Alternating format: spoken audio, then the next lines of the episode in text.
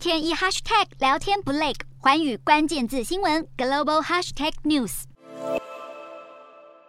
新加坡金管局十个月内四次收紧货币政策对抗高通膨，不过不仅效果有限，如今就连住宅也失守，租金持续创新高。最近在新加坡的租屋族心底都有一个深深的恐惧，那就是我的租约到期之后，租金究竟会涨多少？尤其是高干外派最喜欢居住的地区，涨幅最大。像是我现在在的这个地方叫做 River Valley，这里的高级住宅区，它的房租跟疫情期间相比，整整翻倍。新加坡今年的租金。涨涨得有多夸张呢？数字会说话。今年一月，新加坡度假胜地圣淘沙的高级住宅区房租一天之内飙升百分之四十，早上起价为每个月二点六万元新币，傍晚收盘时已经涨到三点七万元新币。新加坡其他区域也出现类似状况。新加坡乌节路附近三房公寓租金涨了百分之二十六，荷兰村则是大涨百分之三十五。尽管房租涨得吓人，但是房客也只能摸摸鼻子吸收涨幅，主要就是因为。一旦退了房，马上就会有一堆人抢着租。但是究竟是什么原因造成新加坡今年租金暴涨的如此剧烈呢？疫情后经济反弹，需求回归，如今新加坡房租暴涨幅度是亚洲最高，物价上涨，租金也飙升的背景之下，民众只能缩紧裤腰带，不让自己被飙涨的房租给打败。